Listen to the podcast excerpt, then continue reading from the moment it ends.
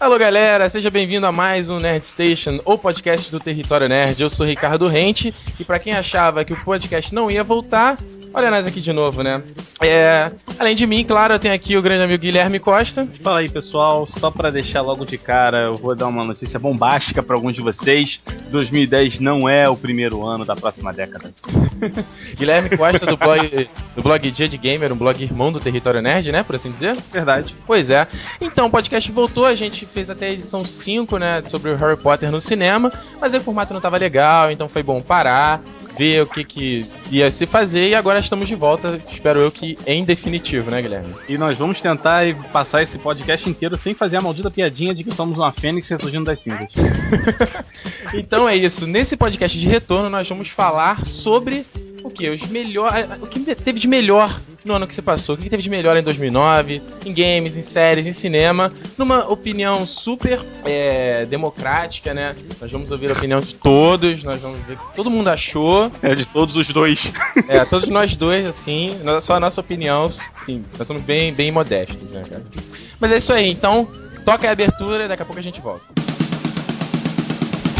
Nerd Station, o podcast do Território Nerd.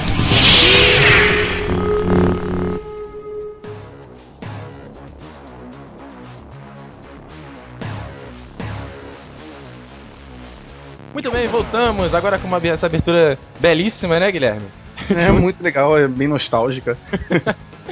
E é isso aí, vamos começar o programa. Sobre o que a gente vai falar primeiro? O que, que teve de melhor em 2009? 2009 foi um bom ano para Guilherme Costa? Olha, Guilherme Costa, como gamer, ficou muito satisfeito com o ano de 2009. É mesmo? Verdade. É, eu tava perguntando para você, né? Já que começou aí o dia de gamer em 2009. É verdade, né? A grande estreia fez um absoluto sucesso. Apareceu na TV Cultura no dia seguinte que eu estreiei o blog.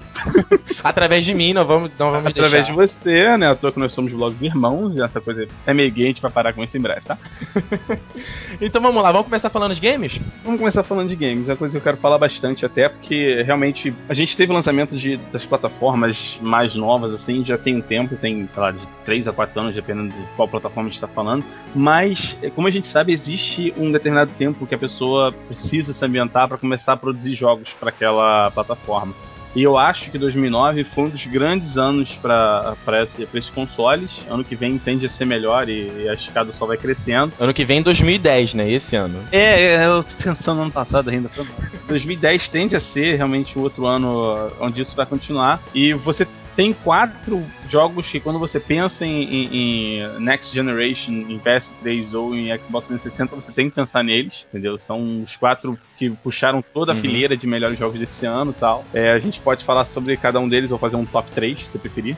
Exatamente. Eu só quero lembrar o pessoal que nós temos o Nerd Station sobre o melhor da E3 2009, né? A gente falou sobre vários jogos, muitos que ainda não foram lançados. Então é bom, você procura aí no blog e pode relembrar conosco desse momento. Até uh, algumas promessas que a gente tinha para esse ano ou para o ano que vem também são comentadas lá. Ficou bem legal, bem divertido, contou com a participação do pessoal aí. Vale a pena dar uma, uma conferida lá. Então vai lá. O que, que teve de games em 2009, Guilherme? Olha, 2009 ninguém foi deixado para trás, tá? A gente teve o Wii com algumas novidades surpreendentes no quesito de jogabilidade que ela já tinha lançado, a, a questão de ser inovador e tal. Teve o lançamento do Wii Sports Resort, que embora seja um joguinho que vai te encher o saco em meia hora, ele é interessante quando você tá jogando. Uhum. Você teve o lançamento do, do New Super Mario Bros. Que oh, é muito interessante, isso é legal. Cara, né? ele, ele resgatou tudo aquilo que a nossa infância trazia de maneira daquele jogo de plataforma do, do Super Mario World e botou quatro pessoas jogando na tela ao mesmo tempo, então ficou uma insanidade muito legal. O negócio, a jogabilidade está bem adaptada ao controle e tal. É, eu acho que, para começar o nosso top 3, eu acho que New Super Mario Bros. Wii tá nessa posição. Aí, é o troféu, troféu de bronze para New Super Mario Bros. Wii. Troféu de bronze, mas a gente vai ter que cortar esse troféu de bronze ao meio. Por quê? Porque, pelo outro lado, pra, pra galera da Xbox 360 e do PS3, nós tivemos o lançamento aguardadíssimo de Assassin's Creed 2. Ah, Assassin's Creed é, 2. Vai, interessante esse jogo, hein? É, cara, eu acho que o primeiro jogo ele já conseguiu quebrar várias barreiras, mas ele é, era um. A própria, o principal problema do jogo era o próprio jogo. Ele era um pouco limitado, ele era um pouco repetitivo, você não conseguia é, se interessar por ele por mais de, da metade do jogo, porque ele se tornava enfadonho, sabe? Você sabia o que ia uhum. acontecer, você sabia que você. Fazer sempre as mesmas coisas, né? Sempre a mesma coisa, quatro tipos de missão, ou mata, ou escuta, ou rouba, ou corre atrás de alguém. Bom, enchi o saco depois de um tempo, isso era verdade. Mas E aí o- o 2 melhorou. O 2 conseguiu levar muita coisa adiante, conseguiu pô, expandir, expandir a, a quantidade de missões um número ilimitado quase. Se não me engano, são 16, 17. Pensando nisso num universo de jogo, realmente é bastante coisa. É uma mecânica bem profunda para você ter isso tudo. É, ele ainda tropeça em alguns pedaços e acho que foi exatamente por isso que ele não ganhou como prêmio de melhor jogo do ano.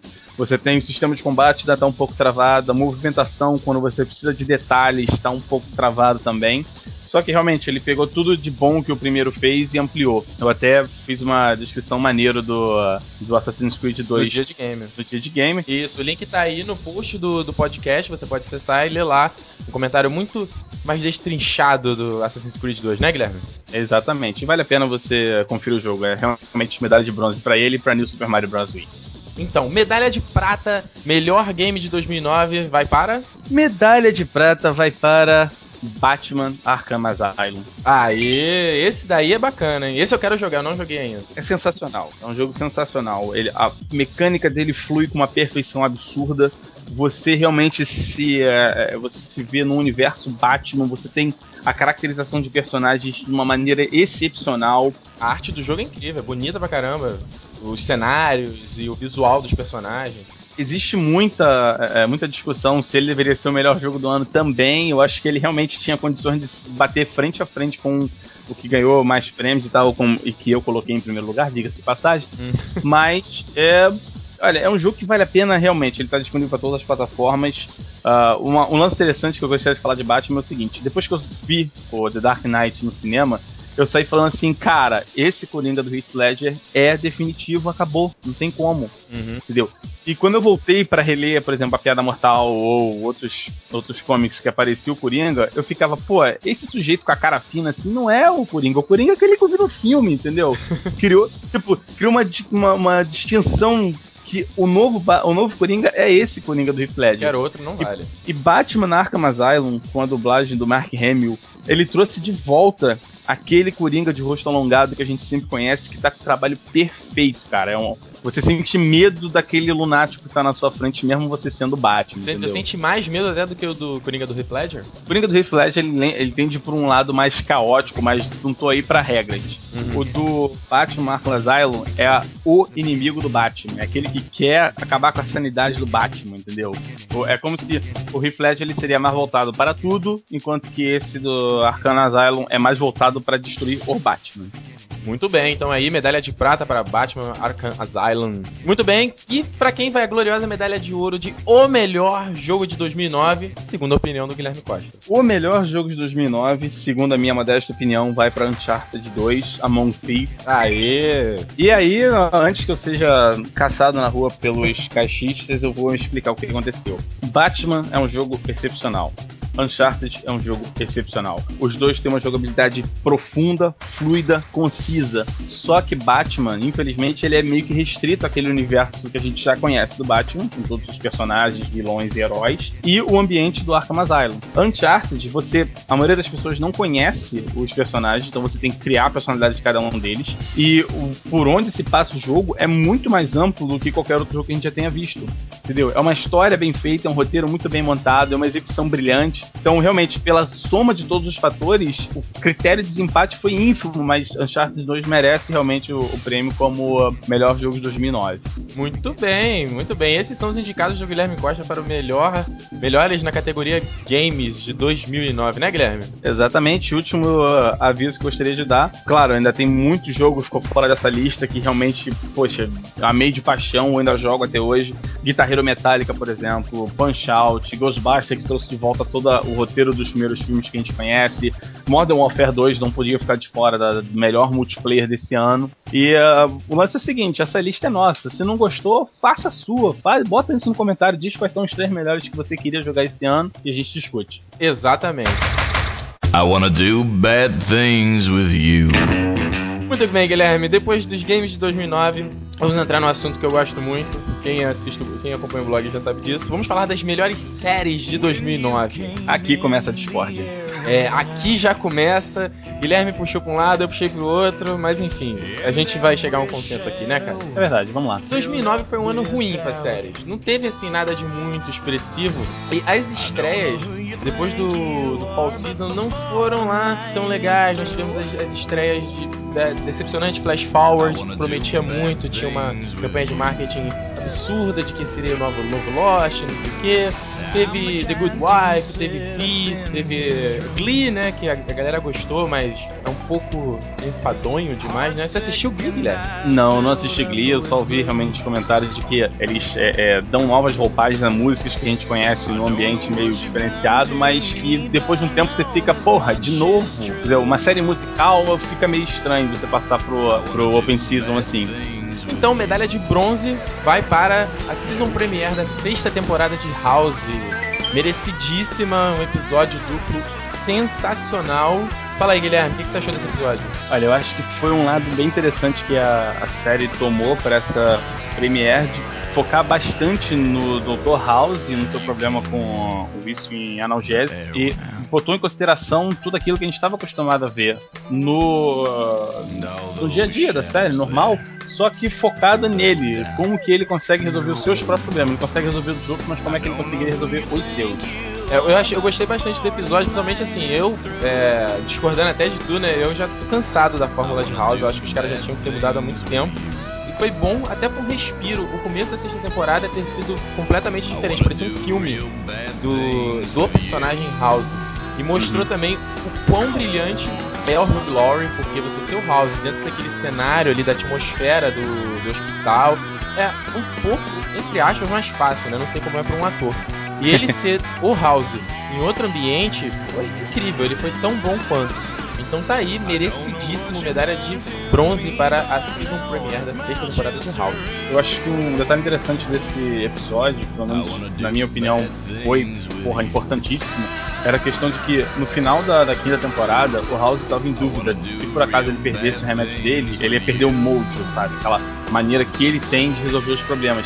E dentro do, do hospício, prestes a sair, ele consegue resolver um problema e ele, ele percebe ali, eu não preciso do remédio para ser o House, entendeu? Eu sou foda, não interessa o resto. É, mais ou menos, né? Porque tu, tu continua a ver a, a temporada, mais ou... Mas é lógico, não, não adianta você querer voltar pra série, voltar pro seu ambiente normal e dizer que vai ser a mesma coisa, você só tirou um remédio. Não, você tem que ter um, um atrativo, tem que ter uma diferenciação. Senão, porra, por que colocar o personagem viciado em primeiro lugar? É, eu, só te, eu só acho uma pena que essa parte do hospital durou muito pouco. Acho que podia ter se estendido por mais alguns episódios. Tanto é que no segundo episódio já voltou na mesma velha história da série. Você se sentia em casa no hospício? Vamos lá, agora a medalha de prata, que gerou uma grande discórdia entre eu e Guilherme Costa. Agora vai ter o arranca-rabo. A medalha de prata, segundo a minha opinião, vai para a segunda e brilhante e sensacional temporada de In Treatment. Eu discordo. Eu discordo. Eu me recuso a deixar em segundo lugar uma temporada de uma série que só você assistiu. In Treatment, o que acontece? Eu só não dei medalha de ouro justamente porque não é uma série que é muito vista, ela não é uma série. Não, não muito vista não, só ver você. Hypada, jamais. In Treatment é uma série brilhante, teve uma primeira temporada impecável. Não, não, não, não. Impecável. Não, não, não, não, não. Deixa eu falar. Não, não deixa, não. Peraí, na boa, uma série que você tem duas câmeras, uma na cara do psicanalista, uma na cara do paciente, não pode ser legal, cara. Não adianta. É que nem você vê Jornal Nacional sem as notícias, porra. Não tem Cara, nada demais é uma série diferente. É uma série diferente. Só porque é diferente não quer dizer que é bom. Não tem Ah, isso. Mas aí vai a opinião de cada um. Eu posso ter certeza que vai ter muita gente que vai gostar, gosta de Impeachment, tem muitas outras que não vão gostar. Eu aposto que ela vai ser cancelada no final dessa temporada. Como eu tava dizendo, teve uma primeira temporada brilhante, muito melhor do que a segunda. É, uma segunda Aí, ó, temporada. ó, o declínio aí. Uma segunda temporada não tão boa quanto. A primeira é impecável, impecável. A segunda é sensacional, excelente, é outro patamar de série, outro nível de série. Tanto é que agora vai ter, foi renovada pra terceira temporada, vai estrear em, provavelmente em setembro do ano que vem. Você tem o Gabriel Byrne vivendo o Paul Weston, o terapeuta Paul Weston. O cara, é, o cara é sensacional, sensacional, merecia o M. Enfim, segunda temporada de Impeachment. Tá aí. Eu só não vou dizer que não é, porque a parte de série você entende um pouco mais do que eu. Mas eu ainda deixo bem claro aqui o meu protesto de que essa série é uma merda. É. E você discorda agora do Medalha de Ouro também, né? Porra, com certeza, pelo amor de Deus. Primeiro lugar, medalha de ouro vai para uma outra série da HBO. Vai para a segunda temporada de True Blood. Sim, True Blood, escrita por Alan Ball. Eu sou muito fã do Alan Ball, porque esse ano eu assisti Six Under, que é uma série brilhante. O Alan Ball, cara, tá no meu coração. E a segunda temporada de True Blood é muito boa. Eu odiei a primeira, eu odiava True Blood na primeira. Eu só ia assistir o primeiro, segunda temporada, assim, porque eu já tinha visto a primeira. E é ótima, a série é sensacional. Você tem é, Michelle Forbes, Viviana Marion, é, você tem a, uma Guerra Santa. Enfim, tem umas derrapadas no meio da temporada, normal, mas a série em si, pra mim, vai como medalha de ouro de 2009. E você, Guilherme, tem uma medalha de ouro? Não, já acabou? Já parou de falar essas besteiras sobre True Blood? Já. Essa moda vampiro enviado? Então, pra mim, primeiro lugar vai pra premiere da terceira temporada de Big Bang Theory. Our whole universe was in a hot, dense state that nearly 14 billion years ago expansion started. Porque foi uma série que, quando, porra, me conquistou totalmente. É uma série engraçada, é inteligente, você tem os personagens bem caracterizados. E agora nessa terceira temporada você vai ter o, o aprofundamento da relação do Leonard com a Penny e a relação com o Sheldon, que pra mim, porra, é o personagem que leva as costas no, nessa série toda. É, É, sim, não, adianta você Fala sério. Não, o Sheldon, o Sheldon é muito, muito, muito repetitivo, muito Não, ele não é gayzinho, né, repetitivo, ele é singular. Ele, você sabe o que, é que ele vai fazer exatamente porque ele não é um cara amplo, ele é aquele cara metódico, entendeu? Vai fazer sempre a mesma coisa. Isso é maneiro. Você, o, o engraçado é que os caras convivem há três anos juntos e já entenderam como é que é o modo dele. E não adianta querer mudar, ele não vai mudar nunca, entendeu? É, então, tua medalha de ouro, na verdade, vai para Season Premiere de The Big Theory. Exatamente. Discordo completamente. É, gosto de vampirinho enviado na moda, não cola, cara, esquece. O Nerdstation está procurando um formato novo e numa dessas buscas a gente vai fazer o seguinte: no meio de cada bloco do podcast a gente vai parar para ouvir uma música bacana no Nerdbox, né? A Jukebox do Nerdstation. E nessa primeira edição nós vamos ouvir um clássico, né? Posso assim dizer, né, Guilherme? Um clássico, uma música sensacional, presente. E ela voltou à moda agora e tem a ver com o que a gente vai falar a seguir, então. Exatamente, a música presente em Exterminador do Futuro 2, o julgamento final, presente no Exterminador do Futuro 4, no momento épico do filme. Vamos ouvir Guns N' Roses You Could Be Mine. Daqui a pouco a gente volta.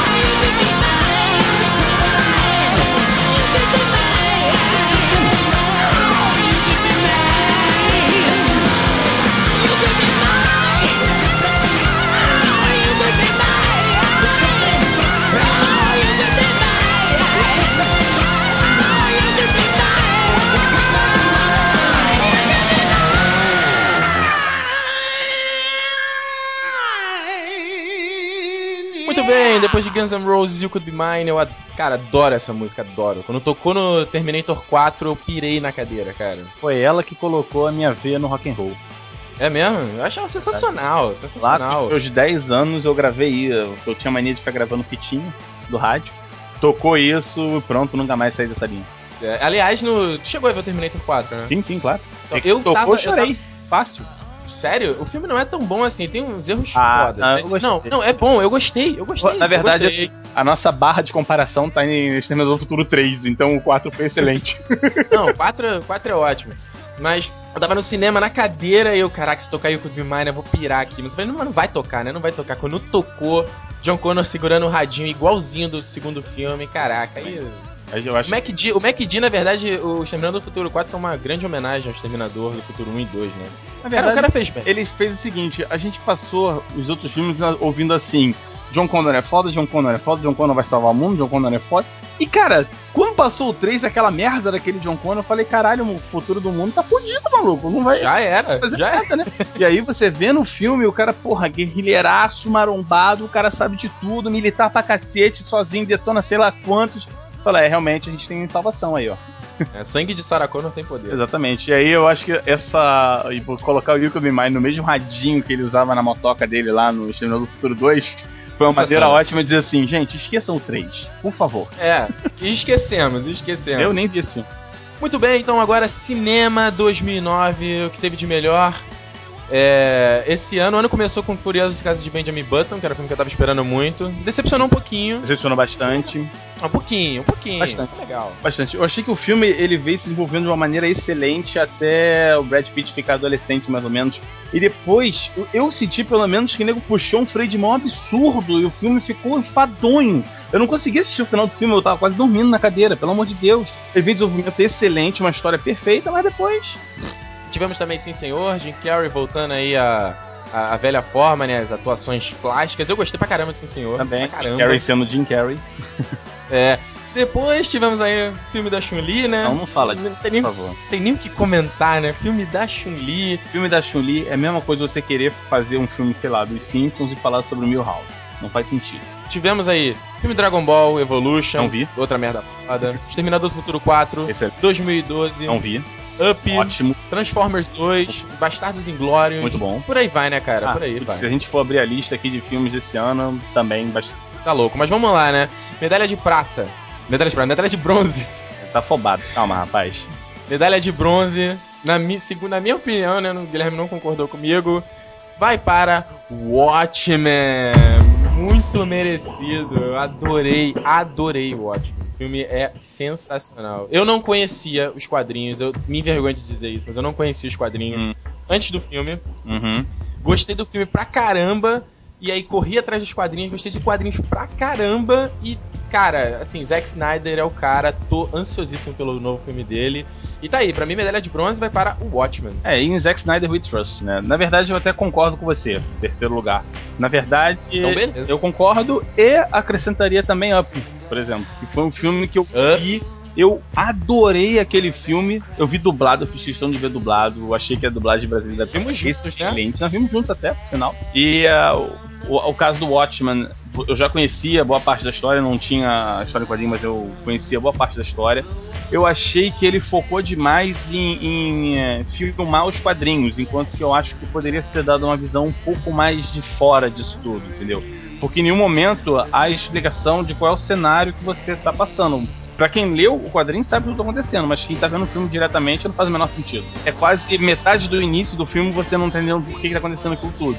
Eu acho que poderia ter dado um. Ah, Eu, eu, eu discordo um pouco de, de você, porque eu, eu assisti sem ler o quadrinho e, pô, cara, eu entendi. E é isso que eu tô falando, você entendeu perfeitamente, ficou legal e tal. Mas pra quem leu o quadrinho antes de ver o filme, sabe que tá faltando detalhes a ser acrescentados ali. Eu não tô dizendo que se você não leu, você não vai ter o filme, não é nada disso. Eu tô dizendo é que faltam detalhes ao redor da história principal, que poderiam ter sido dados no início do filme, só isso. Eu, eu digo o seguinte, eu só, eu só me decepcionou um, um- uma coisa no filme que eu não gostei, é que eu acho que ele foi. é, o momento que ele foi lançado não foi bom. Porque a história dele é. é assim, você já tinha visto um pouco disso no Batman Cavaleiro das Trevas, que é um herói. é, sendo a verdadeira coisa do herói, né? Ele sendo o que o mundo precisa, né? O herói sendo um vilão, Aham. no caso lá do Osmandias, Osmandias, sei lá. Então, eu acho que o filme, se ele tivesse sido lançado um pouco antes, ele teria tido um sucesso maior. Quando eu saí do cinema, eu fiquei acho, um pouco assim, hum, pô, já vi essa história. Mas na verdade, o Batman Cavaleiro das Trevas, nos quadrinhos, bebe um pouco da fonte do Watchmen, né? É, Então- em geral, sim. Os dois, estão, os dois vão encontro a mesma história. Na verdade, isso já foi feito várias vezes em quadrinhos. A questão de é, o mundo sem heróis e os verdadeiros heróis. Independente disso, é incrível, o filme é incrível, eu adorei. Tá aí, o filme vai ter na estante. É Watchmen.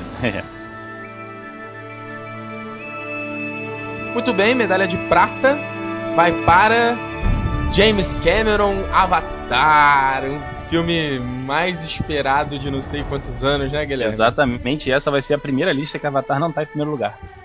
Não tá em primeiro lugar. Mas por que, que não tá em primeiro lugar, cara? Ou não, aí Porque me responde você. você, fala sério. Você que botou em segundo, não fui eu. Olha só, eu achei Avatar é, uma experiência audiovisual ah, única. É um filme, é um, é um filmaço, filmaço.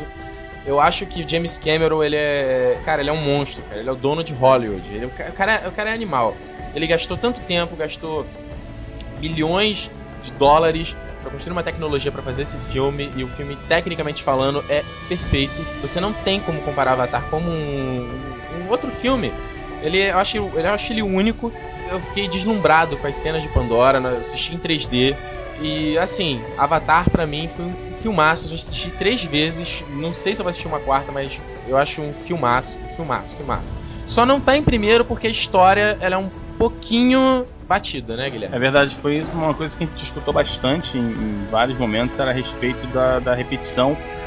Não repetição, mas sim a- aquela questão de que, poxa, já vi esse roteiro em algum lugar. Entendeu? É, é um dos principais motivos. Pra mim, existem outros fatores que colocam ele no primeiro lugar. Eu fiz isso. Tô mandando um spoiler agora, mas eu coloquei Avatar em primeiro lugar, eu explico depois por quê. Mas realmente, a questão do roteiro é, foi como me falaram, ah, parece Pocahontas na versão na versão moderna. Mas assim, se a gente for comparar, né, cara, num todo, o filme não. O, o roteiro, eu acho que ele nem é tão. Sabe, num todo, o filme inteiro. Você vai analisar o roteiro, ah tá, o roteiro poderia ter sido melhor, mas isso não compromete a qualidade do filme. Bom, no meu segundo lugar, eu coloco exatamente Terminator Salvation. Até por motivo que Olha só. Eu gostei do filme, eu achei ele interessante. É a primeira vez que a gente vai no futuro da, da, da série Exterminador e ver o que, que realmente aconteceu, como está a situação no momento, o- até o ponto onde ele chega, preciso mandar alguém para o passado para resolver essa situação de antes e tal. É, as re- referências aos primeiros filmes, os primeiros segundos especificamente, eu achei sensacionais, valeram a pena. O bom é que ajudou a apagar aquela merda que foi o Exterminador 3, aquilo pra mim não existe, tá? E, bom, por mim é isso, eu também colocaria em segundo lugar Star Trek, mas a gente tem uma pequena surpresa. Porque a medalha de ouro vai, na minha opinião, para Star Trek. Eu, cara, gostei tanto desse filme, mas tanto de Star Trek, principalmente porque eu não gostava de Star Trek. Eu achava um saco, eu achava a série um saco. E J.J. Abrams fez um trabalho incrível, ele deu uma roupagem excelente, uma roupagem nova, é, dos madura. Consegue agradar o, o, o pessoal da antiga, os fãs da antiga e os fãs da nova trilogia. Sim, é sensacional. Ele tem os easter eggs pra quem já gostava da série, ele tem, ele é bom pra quem não conhece tanto a série. Então pra mim que não conhecia esse universo, foi assim um presente do J.J. Abrams. Eu adorei. Eu fico muito chateado que ainda não tá saindo informações sobre o segundo filme. E pra mim, Star Trek foi o filme do ano. Eu adorei, adorei, adorei. Eu ainda não tenho DVD. Acho que eu nem vou comprar mais DVD, esperar logo em Blu-ray e guardar isso, porque caraca, é um filmaço. Star Trek pra mim, medalha Realmente de vai, vai de encontro àquilo que todo mundo sempre gostou de Star Trek, da, da questão da rebeldia do, ah, do Capitão Kirk, da serenidade do Sylar, ou quer dizer, do Sr. Spock. E é, realmente, o filme ficou muito bem engendrado, roteiro excelente, efeito especial nem comenta. E quem era fã gostou do filme, e acho que isso era um, um grande objetivo que eles tinham que cumprir nesse novo Star Trek. Não, ele conseguiu com, cara, Epic Win, cara. Foi, foi sensacional, foi sensacional. Adorei. Se você também gostou de Star Trek, fazendo jabá, você pode ouvir o Nerd Station. Se eu não tô enganado, a segunda edição do Nerd Station, com o Mário Abad, com o Fábio Barreto do SOS Hollywood, com o Roco do Judão. Todos nós estamos comentando, comentamos o filme, foi um podcast bem bacana. Você procura aí e pode ouvir O podcast foi excelente mesmo, realmente. um, comentários mais efusivos sobre Star Trek. Tu tem aí um E outro primeiro pessoas que entendem realmente, né? Exatamente. Não, Mário Abad e Fábio Barreto deram um show porque os dois caras são monstros assim em Star Trek. Teu primeiro lugar foi pra algum outro? Algum outro? O meu primeiro lugar, como eu tinha falado, vai pra Avatar. Também, na verdade, eu não tô tirando de Star Trek, mas tô colocando Avatar do lado. É claro que eu vi essa, essas críticas, ah, o roteiro é batido, a história é batida. Sim, mas, eu- cara, dificilmente você vê uma história nova. A gente acabou de ver, por exemplo, que Watchman e uh, The Dark Knight beberam da mesma fonte, assim como Avatar já bebeu de uma fonte conhecida. Só que o que, na minha opinião, merece a- a atenção em Avatar é que o James Cameron criou um universo absurdamente novo. Entendeu? Eu ficava encantado com aquelas cenas que eles estavam simplesmente andando na selva e falava: Caraca, olha a plantinha que brilha, olha aquele bichinho ali que sai voando que nem um helicóptero. Isso pra mim é que chamou a atenção, que realmente justificou ele ter criado um universo realmente novo, É, é, original, Ele do nada. isso, mas Avatar, no iminente Avatar 2, é, vamos lá concordar que ele tem que melhorar um pouco no roteiro, porque essa coisa do mundo novo já vai estar ultrapassado, né? Vai ser tão 2009 isso. É só, na minha opinião, não deve existir Avatar. Não, pra 2. mim também não deve existir. Eu acho que o primeiro filme ele se bate. Exatamente, eu acho que fechou a história e você vai inventar o quê? Vai aparecer gente nova pra atacar a Terra dos Avatares? Não, Hum, o que o James Cameron declarou foi que Pandora é uma das luas do planeta lá que eu esqueci o nome agora e que poderia ter uma história nas outras luas desse planeta ou no próprio planeta. Enfim, é- é- Aí- eu, não, eu não vou discordar porque em James Cameron I trust. Então, Ah, é aquela questão de uh, vai virar caça-níquel, tem que tomar cuidado com isso, né? ah, mas cara, o filme é da Fox, a Fox não tem feito nada de bom eh, ultimamente. então, então- vou dizer que foi uma exceção, certo?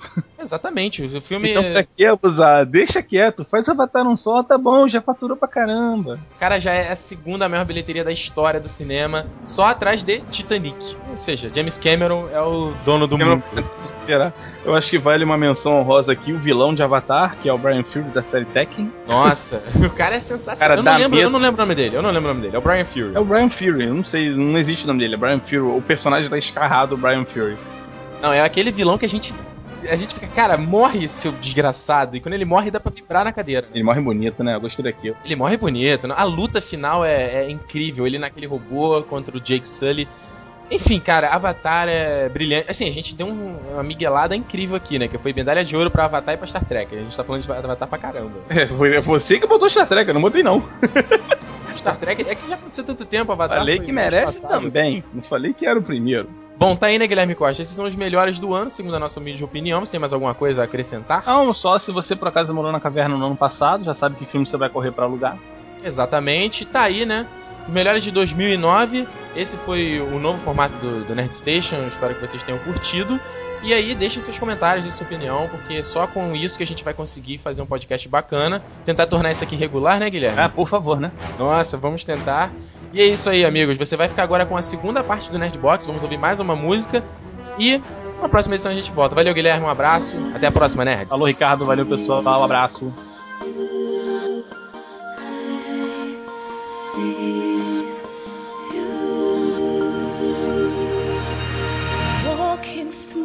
Dream, I see you. My light in darkness, breathing hope of new life. Now I live through you and you through me, enchanting. I pray in my heart that this dream never ends. I